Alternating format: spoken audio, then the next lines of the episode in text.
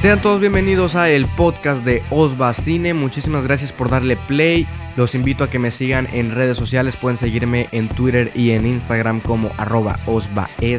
Y si quieren saber más sobre mí, sobre mis opiniones, sobre mis críticas, reseñas a películas y series eh, de todo el mundo del cine en general, pueden seguirme en mi canal de YouTube Osva Cine, donde aparte de críticas y reseñas podrán encontrar curiosidades, análisis, tops y muchísimas cosas más respecto al mundo del cine. Muchísimas gracias por darle play y nos estamos viendo.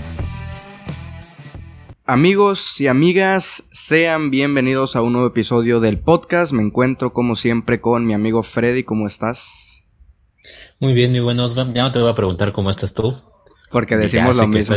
ya sé que estás en cuarentena.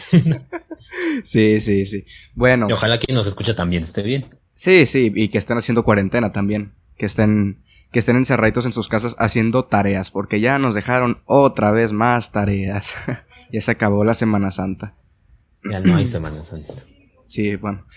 Eh, pues sí, en esta ocasión, como pudieron observar en el título, vamos a hablar sobre una película en concreto. La última vez que hicimos esto fue con, bueno, y la primera vez de hecho que hicimos esto fue con la película Waves, las olas de la productora A24.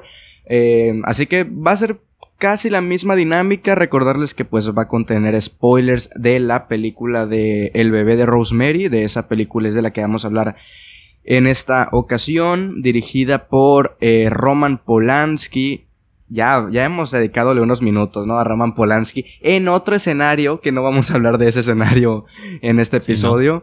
Eh, dirigida por Roman Polanski y protagonizada por Mia Farrow y John Cassavetes. Y bueno, Ruth Gordon, que lo menciono porque fue, estuvo, tuvo una nominación. Ah, no, ganó, mejor dicho, el, eh, el Oscar a Mejor Actriz Secundaria. Así que bueno, la, la mencionamos también. Eh, una película de terror que... Mm, a ver, no les quiero hacer spoiler, pero probablemente los esté subiendo el mismo día o si no con uno o dos días de diferencia.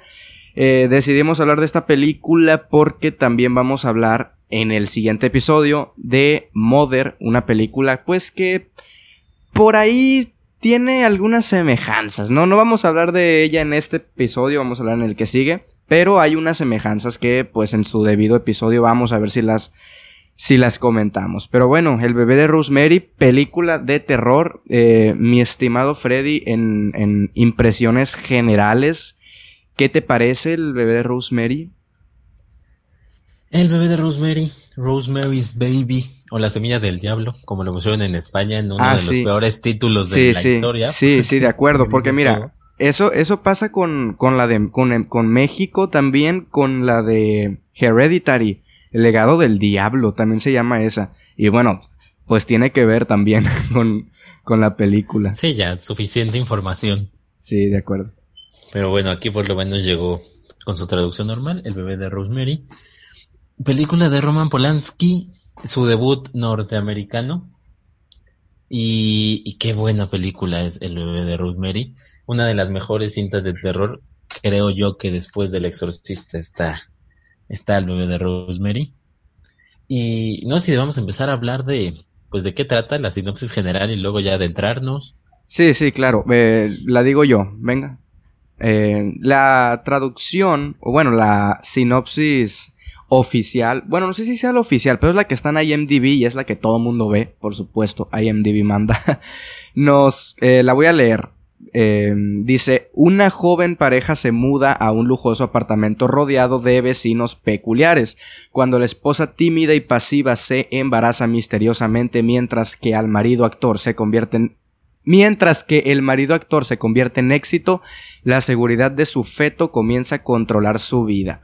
Me gustan estas sinopsis que no te dicen mucho, o sea, como que te dan lo justo y necesario, porque luego está la de Film Affinity, que era la que iba a decir en un principio, pero tiene, dura como 10 renglones, 10 renglones de sinopsis y ahí, no, hombre, ya te cuentan todo el, todo el desenlace prácticamente. Pero a ver, sí, ya la leí, pero a ver, más o menos con nuestras propias palabras, el, la semilla del diablo, bueno, vamos a, a decir la sinopsis sin spoilers o con spoilers. Este, Pues yo creo que así como empezaste ya es suficiente sin spoilers y ya podemos irnos bueno, de media con lo que queramos, ¿no? Ok, sí. Bueno, yo creo que como ya bien mencionamos más o menos de qué trata eh, una pareja que el, el, el, padre de esta pareja es, es interpretado por John Cassavetes, nada más nada menos. Y la esposa, la protagonista entera de esta película es Mia Farrow, que a mi modo de ver hace un papel tremendo en esta película, que no le valió ni siquiera nominación a, a, a Oscar, así que yo ahí sí me quedé un poquito sacado de onda porque, bueno, no sé tú, pero a mí en cuanto a actuaciones, esta película da mucho de qué hablar. Sí, totalmente, totalmente todos, tanto el matrimonio joven como sus vecinos, que también son matrimonio, pero ya adulto, todos están fantásticos.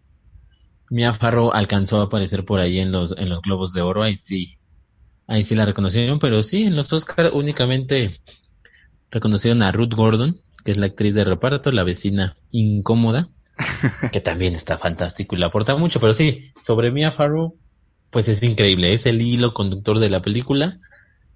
Empieza siendo una, pues una actuación, quizá de una mujer como en una comedia romántica. Sea, una chica tierna que está viviendo el sueño de irse a vivir con su pareja, ta ta ta ta ta, ta y de repente pues empieza el terror. Sí, ya cuando comienza el terror, también, o sea, no se queda atrás, o sea, regala incluso una mejor actuación porque hay, hay muchos actores, actrices que en películas de terror como que se... Mira, yo creo que hay dos, dos maneras en las que una, una actuación se ve como muy exagerada y es cuando están interpretando a alguien borracho y también en una película de terror. Porque ya ves que en actuaciones de borrachos hay muy pocos, de verdad muy pocos que hacen actuaciones así bien, porque todos están así como muy exagerados, hablan así como de, hola, mi, parece, no sé, o sea, nada que ver con, con, con, con, borrachos. Y en esta ocasión también el terror me parece que va por ese camino, porque hay muchísimos, muchísimos actores y actrices que en el género del terror también exageran mucho o los gritos o sus expresiones faciales, eh, también como que las exageran muchísimo. Te la paso, no sé, en el expresionismo alemán o... sí, claro, en el cine de esos tiempos. Sí, en el cine mudo también o cosas así. Tenía Entonces, que ser así. Sí, sí, o sea, no, no puedes expresar de otra manera. Pero aquí, eh, ya en 1968, o sea, ya, si bien hay muchas películas no mm, que en estos momentos pues utilizan ese tipo de, de corriente, por decirlo así. Pero sí, o sea, hay, en esta en esta película las actuaciones están muy buenas y Mia Farrow en ese sentido de manejar bien el terror, o sea, como que el, el, espectador sí sienta que está en peligro, vaya, la protagonista, porque como digo, hay muchas ocasiones en las que en las que están tan exageradas que ni te preocupas, ni te la crees. Y en esta ocasión, pues, Mia Farrow me parece que, que está espléndida en ese sentido. Sí, sí, sí, totalmente sabe llevarlo todo y además hacerlo muy real. Porque a pesar de que sea una película de terror, como bien dices, muchas veces pues rompe, rompe eso, como no te lo crees o no estás conectado con el personaje, pues no puedes entrar en esa atmósfera. Aquí entras totalmente, te sientes hasta hasta con ella, ¿no? Independientemente de si eres hombre, mujer o lo que sea. Sí, sí. Sientes ahí, sientes el temor que siente ella, la incertidumbre y, y, te sientes hasta solo, como ella en algún momento de la película. Es totalmente la mejor actuación, creo yo, si es la de Mia Farrow, sin demeritar las demás que también son fantásticas. Sí, de acuerdo. Mira, esta película es del 68 y, y ya hemos comentado que El Exorcista fue la primera película sobre exorcismos, ¿no? Si no, si no me equivoco, o sea, sobre exorcismos en, en específico. No sé si esta sea la primera película sobre, no sé si posesiones, pero sobre que tenga que ver el diablo, vaya. Pero yo creo que sí marca como que un, una pauta en el cine de terror. Porque hay, hay muy pocas películas que utilicen el, vaya, la dirección del, director, en este caso Roman Polanski, pero eh, sobre todo la atmósfera para crear un terror psicológico, como se llama, porque existe el terror a grandes rasgos y englobándolos únicamente en dos tipos de terror, pues está el terror psicológico y el terror físico. El terror físico vendría siendo los screamers, cosas como, no sé, películas que se me vengan a la mente, el, conjuro, Anabel, algunas películas así que optan más, más que crearte una atmósfera, optan más por, por crearte un susto, una reacción humana al sonido fuerte o a que te pongan algo enfrente en la pantalla. Y me parece que El bebé de Rosemary es de esas películas que a mí me encantan porque utilizan el terror psicológico englobándolo en ese sentido de que la dirección es importantísima en este tipo de películas porque viene a crearte la tensión, viene a crearte la atmósfera y sin sin crear sin darte un screamer porque no recuerdo, pero me parece que no hay screamers en esta película. Ah, sí, de hecho creo que no hay ninguno, entonces, eh, Roman Polanski pues habla muy bien de él en ese sentido de crearte la atmósfera, de crearte la tensión para que te preocupes por, por el personaje de Rosemary sin que te estén poniendo screamers enfrente, ¿no? Sí, claro, mira, sobre el primer punto, efectivamente, en esos tiempos o en el cine, pues normalmente las películas de terror, pues eran con monstruos, eran los monstruos, era lo que llamaba. Es, quizá la primera, salvo que haya una desconocida por ahí antes, que toca el tema de que el villano, el monstruo, el mal, pues es el, el, demonio, el, el, diablo, como lo, como lo quieran llamar. Entonces, pues sí, eso es muy interesante y eso abre muchas cosas. Y sobre lo que comentabas de este de lo que hace Polanski, era justamente eso lo que quería hacer. Era crear un terror no físico, no que veas el terror, que te lo imagines. Igual que la protagonista, porque a final de cuentas, pues la protagonista está en la línea entre real y no real. o sea, podría estarlo imaginando. Sí, y, y, quería eso.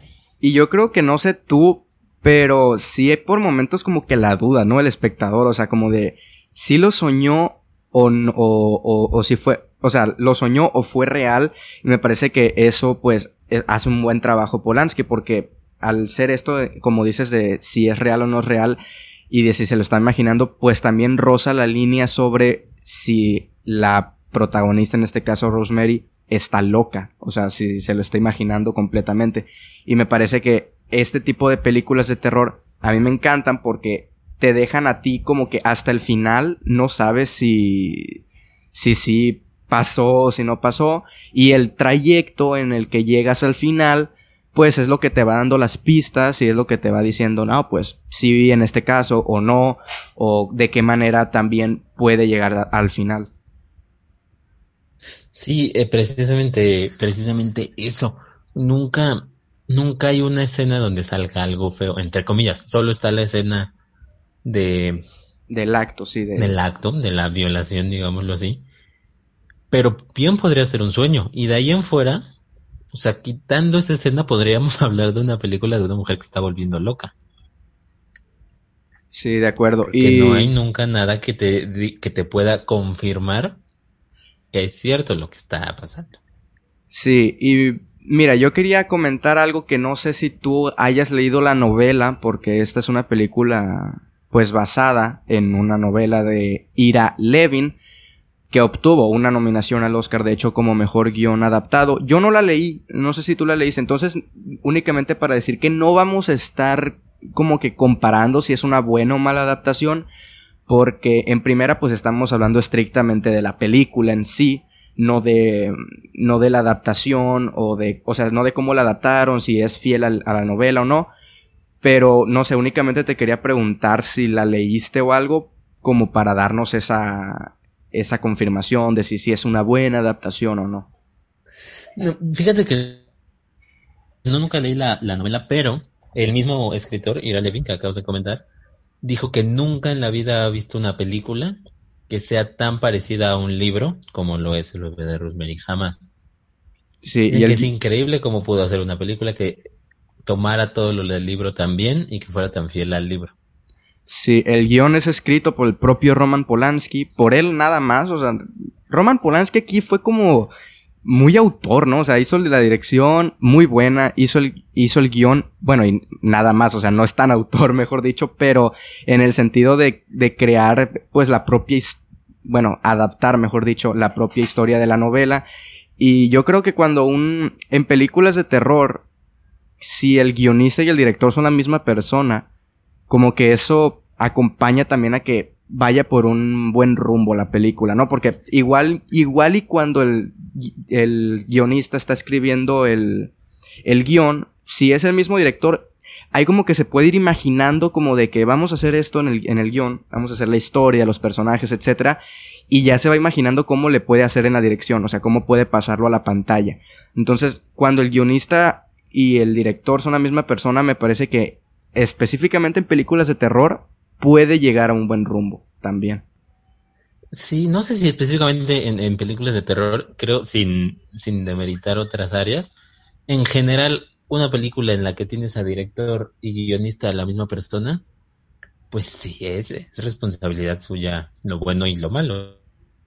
En este caso, bueno, porque él dirige, él escribe también, pero él escogió a los actores, él dio el visto bueno a la música, al montaje, entonces teniendo la dirección y, la escritura del guion, pues sí, es un proyecto suyo, no, era, no es un cine de arte, por supuesto, a él lo contratan, pero sí es un proyecto muy suyo. Sí, claro. Creo que es de Paramount la película, puede ser, o de... Paramount, sí. Sí, aquí me dice que es distribuida por Paramount y que la producción es de William Castle Productions, que no, no me suena la productora, pero yo creo que todos lo tomamos como de, es de Paramount, ¿no? Sí, la, es que, pasa, pasa algo, cuando el libro todavía no salía, cuando ya estaban acomodándolo en, el, en Hollywood. todavía no se publicaba y la idea del escritor y de la gente cercana a él era dárselo a Alfred Hitchcock para que le hiciera la oh. película.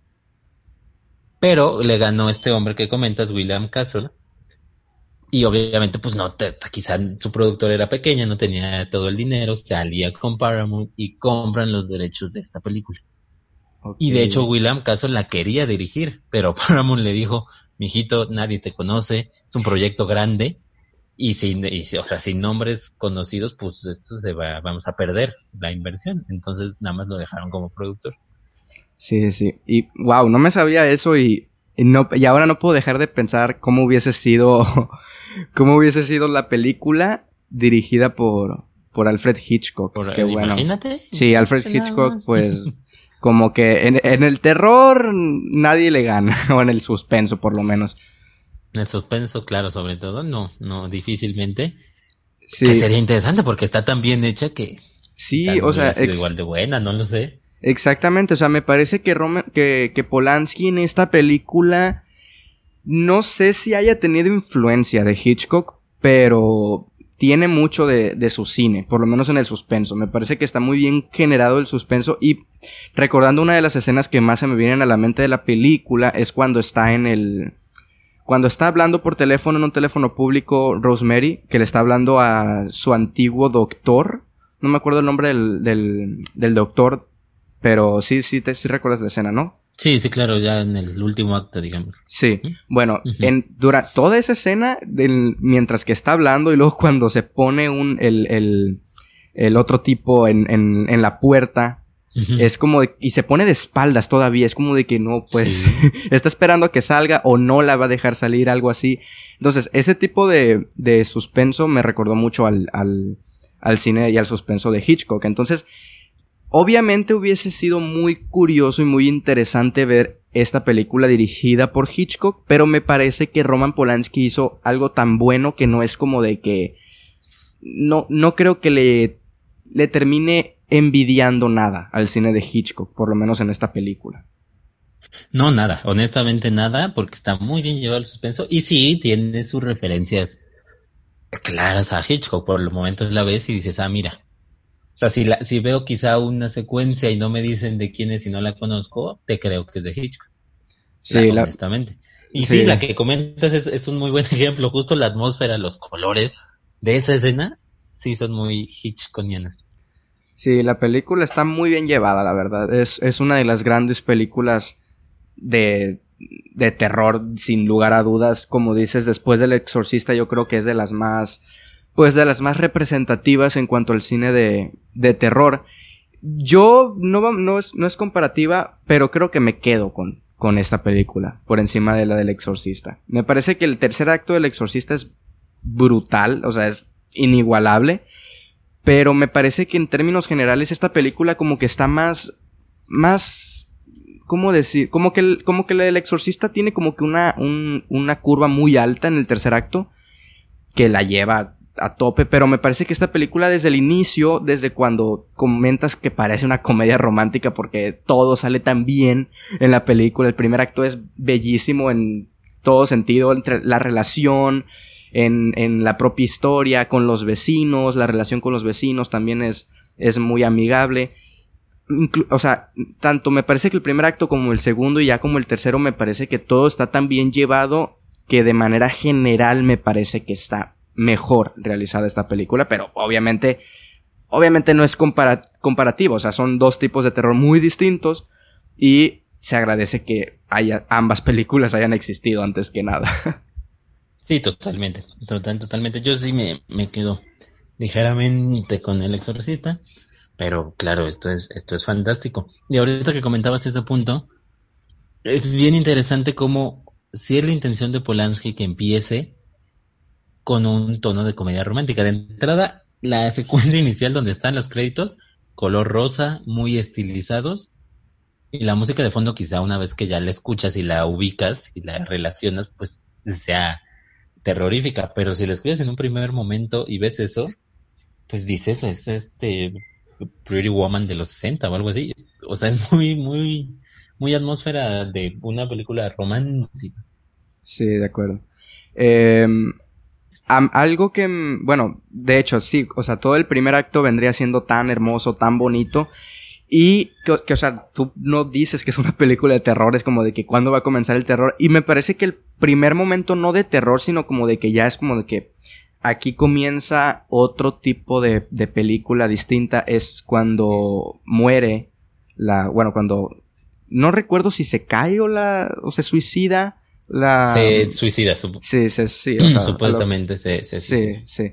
Eh, se suicida de no recuerdo cuántos pisos y, y o sea, a, a, ese personaje únicamente lo conocimos hace unos minutos antes cuando estaba hablando con, con Rosemary, entonces es como de que no nos queda tan claro, pero a pesar de que hayan sido únicamente unos minutos eh, cuando la vimos interactuar con la protagonista y luego después verla en el suelo, así es como de que qué pedo, o sea, como que saca un poquito de onda. Y luego es cuando llegan, llegan los vecinos, ¿no? Si no me equivoco, a, a checar qué rollo ahí. Y ahí es como de que algo traman estos dos cabrones.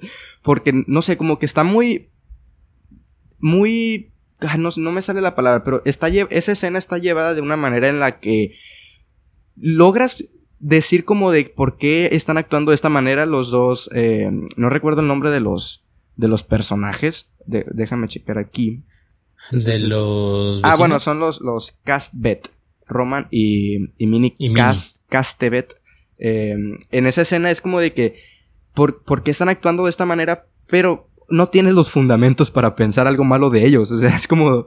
Es, eh, están ahí y están. O sea, no sé, como que esa escena me gusta mucho. Y luego, más adelante, si nos vamos ya a el momento en el que... A ver, mira, esto sí te iba a preguntar porque no, no... Yo tengo una, no teoría, porque no, no es teoría, sino que en qué momento es cuando... Cuando el personaje de John Cassavetes, bueno, el, el, esposo, como que empieza a meterse en ese show. Es cuando... No, no recuerdo exactamente. Es cuando entran a la... Los invitan, ¿no? A la a la comida y, y, al día siguiente el, el, vecino lo vuelve a invitar únicamente a él para contarle historias, no sé qué. ¿Es en ese momento o en algún momento nos dicen de que eso ya venía desde antes? Porque no recuerdo exactamente. No, nunca, o sea, efectivamente volviendo al tema, nunca te dicen mucho, nunca te dicen si ya los conoció o no. Pero, o sea, lo que sí se debe entender es que los conoce ahí y creo yo que en la, en la cena en la primera cena, donde están los dos, los dos matrimonios, ella, este, Rosemary se va a lavar los platos con, con Minnie y voltea a la sala y el punto de la cámara, que se supone que es el punto de Rosemary, e, es, ciego y no escucha muy bien lo que están platicando. Creo que ahí más o menos puede ser como, como que nos dan a entender que está empezando a, abrir un poco, a platicarle un poco sobre lo que pueden hacer por él. Y ya al día siguiente, que es cuando va él solo, creo que ahí es el momento en el que Sí, porque ahí. que lo, lo, convencen. Sí, ahí, ahí al, ya no estar Rosemary, ya es como de que están los dos con, convenciéndolo únicamente a, al, al esposo. No, no recuerdo el personaje, pero le voy a decir John Cassavetes. eh, Guy, pero John Cassavetes está bien. Sí, ya en ese momento ya es cuando sí, ya nos, ya nos damos cuenta. Y después, eh, ya es que esa escena está tan, tan creepy porque es como de que primero empieza imaginándose que está en, en, en otro lado. No recuerdo en qué se imagina, en dónde está. Bueno, ya que estás soñando, está. Eh, en un barco está. Sí, en un barco. Iba a decir en un barco, pero no recordaba y dije, no quiero quedar aquí como el tonto. No, sí, es que como luego se va como a una habitación del mismo barco. Pues, ah, sí, sí. Sí, y entonces ahí es como que el, el... Ahí pasa todo, pero está... No sé, es como... Eh, como al estárselo imaginando y es como que por momentos está Les en el barco y después ya allí ya empieza a, a ser violada por el propio diablo. Es como de que está muy creepy esa escena y no te muestran, o sea, sí te muestran eso, pero en, hasta ese mismo momento yo incluso podría decir como de que, ok, a lo mejor es un sueño. Y ya al día siguiente es cuando se levanta y tiene las, las marcas como de de, de, uñas en los, en los hombros y en la espalda. Y ahí es cuando incluso el, propio personaje John Cassavetes le dice, no, ¿para qué esperar hasta mañana? Si, si podíamos tener al bebé ahora y no sé qué. Y, y el personaje de Rosemary así como de que me, me, hiciste el amor conmigo cuando yo estaba dormida y no sé qué. Y es como de que, ah, o sea, desde ese momento ya es muy, muy creepy la relación y ahí es cuando comienza, creo yo, a venirse todo para abajo, porque minutos después es cuando queda ciego el que, el que era su competencia en, en su, en la obra de teatro, entonces ahí ya es como que, ahí como que ya empieza a hilar uno los hilos, como decir, ah, entonces esto pasó y como lo que, porque dices tú, venden la vida, eh, el alma al diablo, aquí, mm, no sé si sea, es el caso porque, o sea, le ayuda a la, al papá y aparte pues está engendrando al hijo, entonces es como que por, por ambos. Como que le renta a su, a su mujer. Sí, sí. bueno, literalmente se le está rentando. que al final es lo que dicen, ¿no? O sea, nada más fuiste la encargada de, de, traerlo al mundo. Es como si hubieras perdido un bebé, no te preocupes. Sí. llegaremos ahorita al final, pero más o menos así.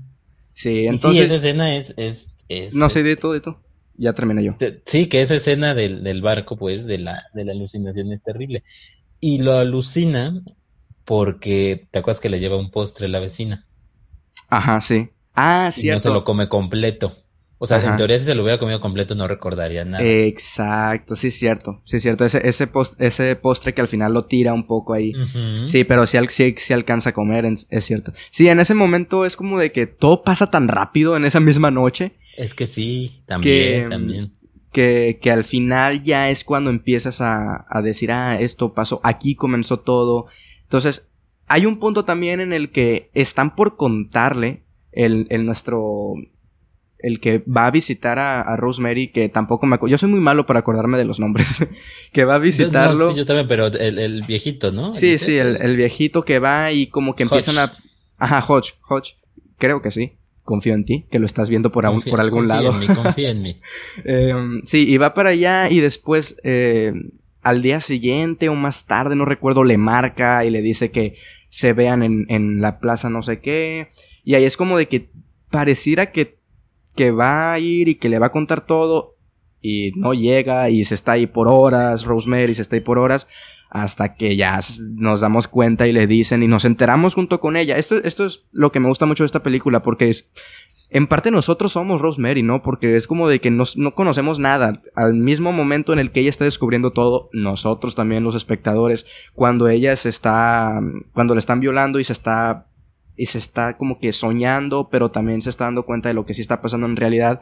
Nosotros también estamos de esa manera porque no sabemos a cuál de las dos versiones creerlo. O sea, nos, está violando un, el diablo o estamos en un, en un barco. Entonces es como de que eh, eso me gusta mucho de cómo está llevado esto, porque como digo, prácticamente nosotros somos la propia Rosemary. Entonces ya a partir de ahí es cuando llega la segunda piedra en el camino, por decir así, tomando en cuenta si la primera era que se quedara ciego el actor de la obra de teatro, ahora queda en coma el Hodge.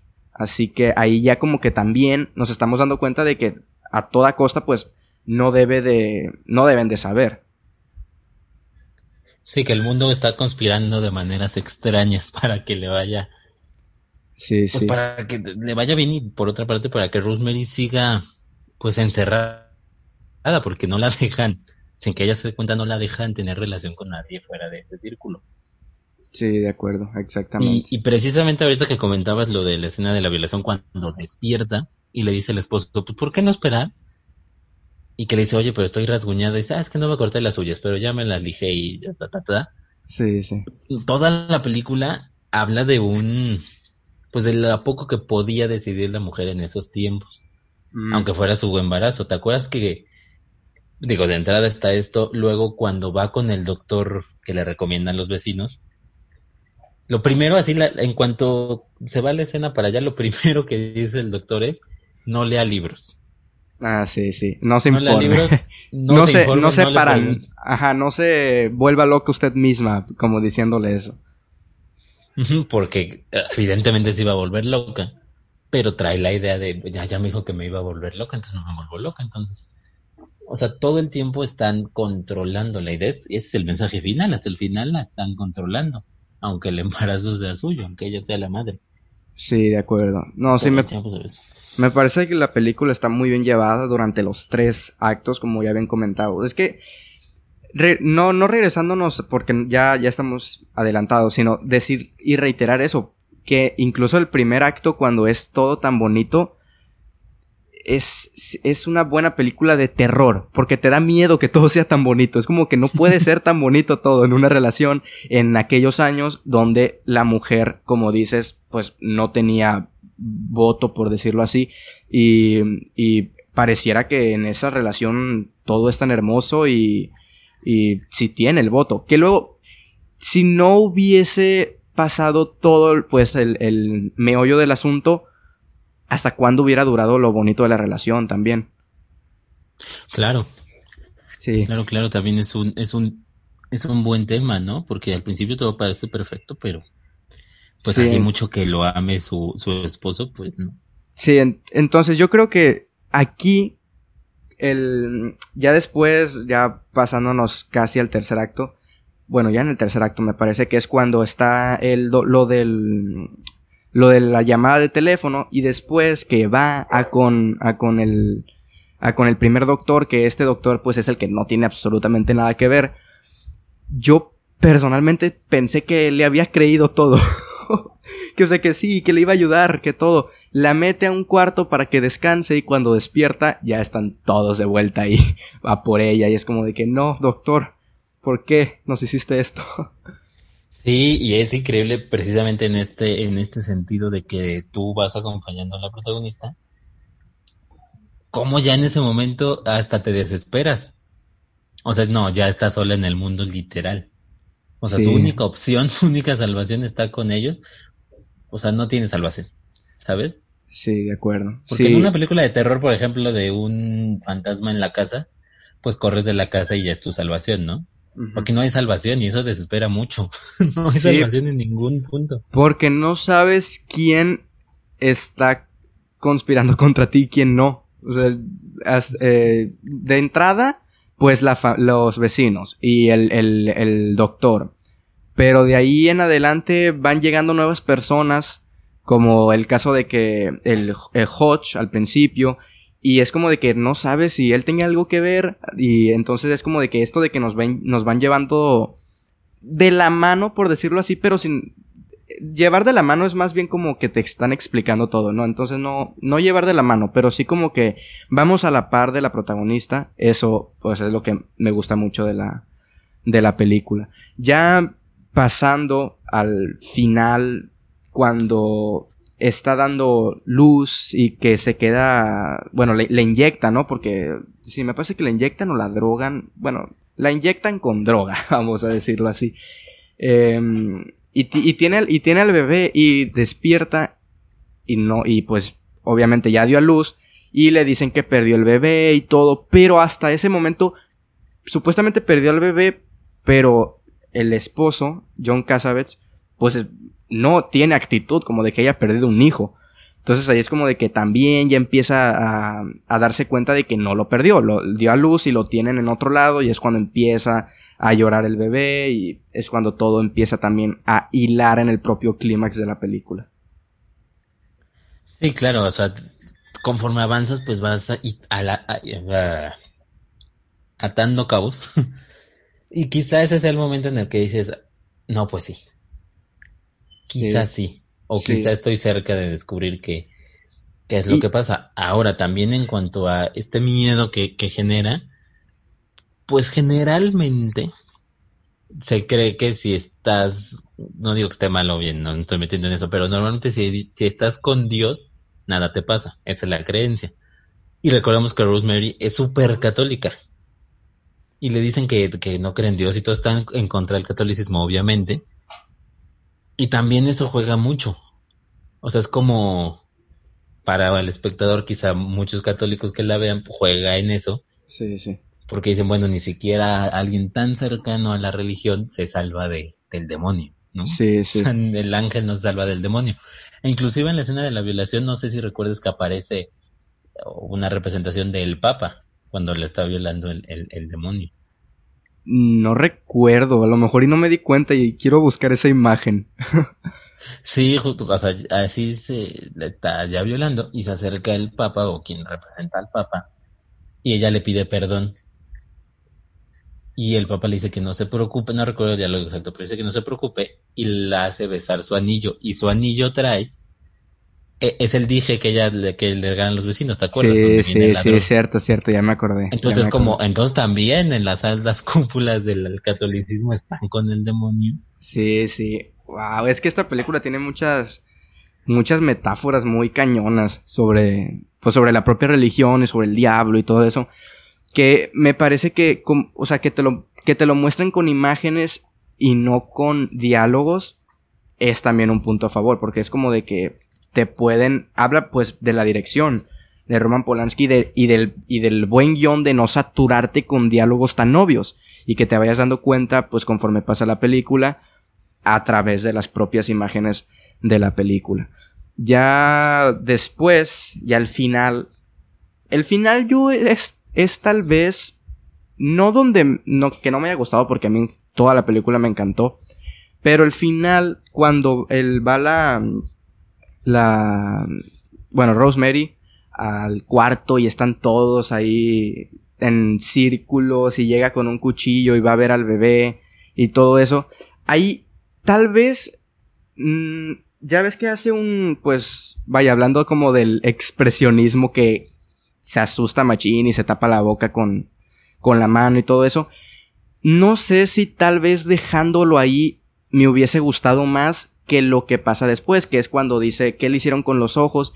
Ahí yo creo que es el único momento en el que tal vez explicaron de más las cosas. No sé, a lo mejor por si alguno no le hubiese quedado claro que era el hijo del diablo, eh, a lo mejor ahí es cuando, eh, ahí es cuando les, les, explicaron a esos espectadores.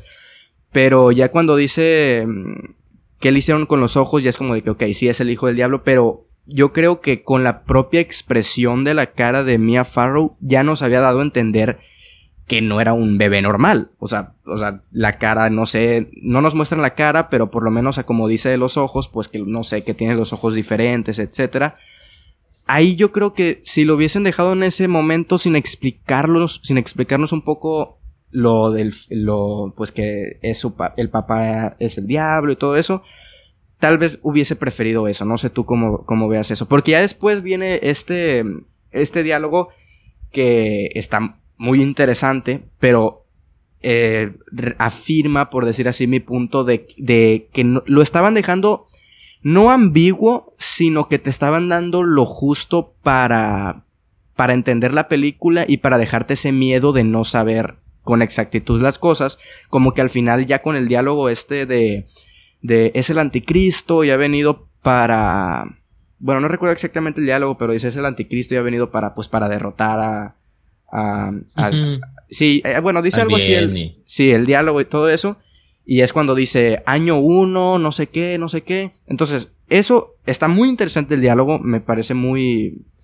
muy rico en cuanto a poder, en cuanto a presencia, pero creo que reafirma mi punto en el que hasta ese momento nos habían llevado de una manera en la que, reitero, no es ambigua la película porque porque sí te dan lo justo para entenderla y para darte cuenta de que lo que está pasando pues sí está pasando justamente. Y ya al final que te den todo eso de un jalón porque o sea te lo meten así pum en cinco minutos es como de que tal vez se le pasó la mano un poquito a Polanski en ese sentido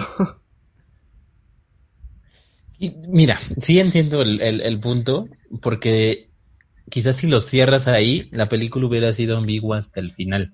O sea, ahorita nos seguiríamos preguntando si tenía razón o no, Rosemary.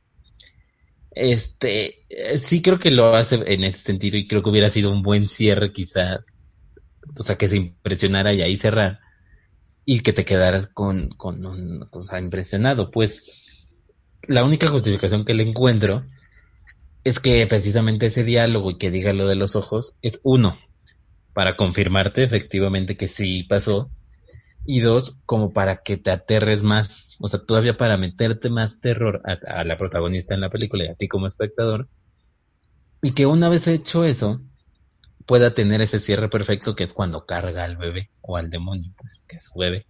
Entonces, como ¿cómo, después de que te están diciendo que es el anticristo que viene a, a terminar con tu religión prácticamente porque eres católico. O sea, como todo después de eso. Igual lo carga. Pues una madre es una madre, ¿no? Que también es el mensaje final. Sí, de acuerdo. Sí, esa, esa, puede ser la, la justificación.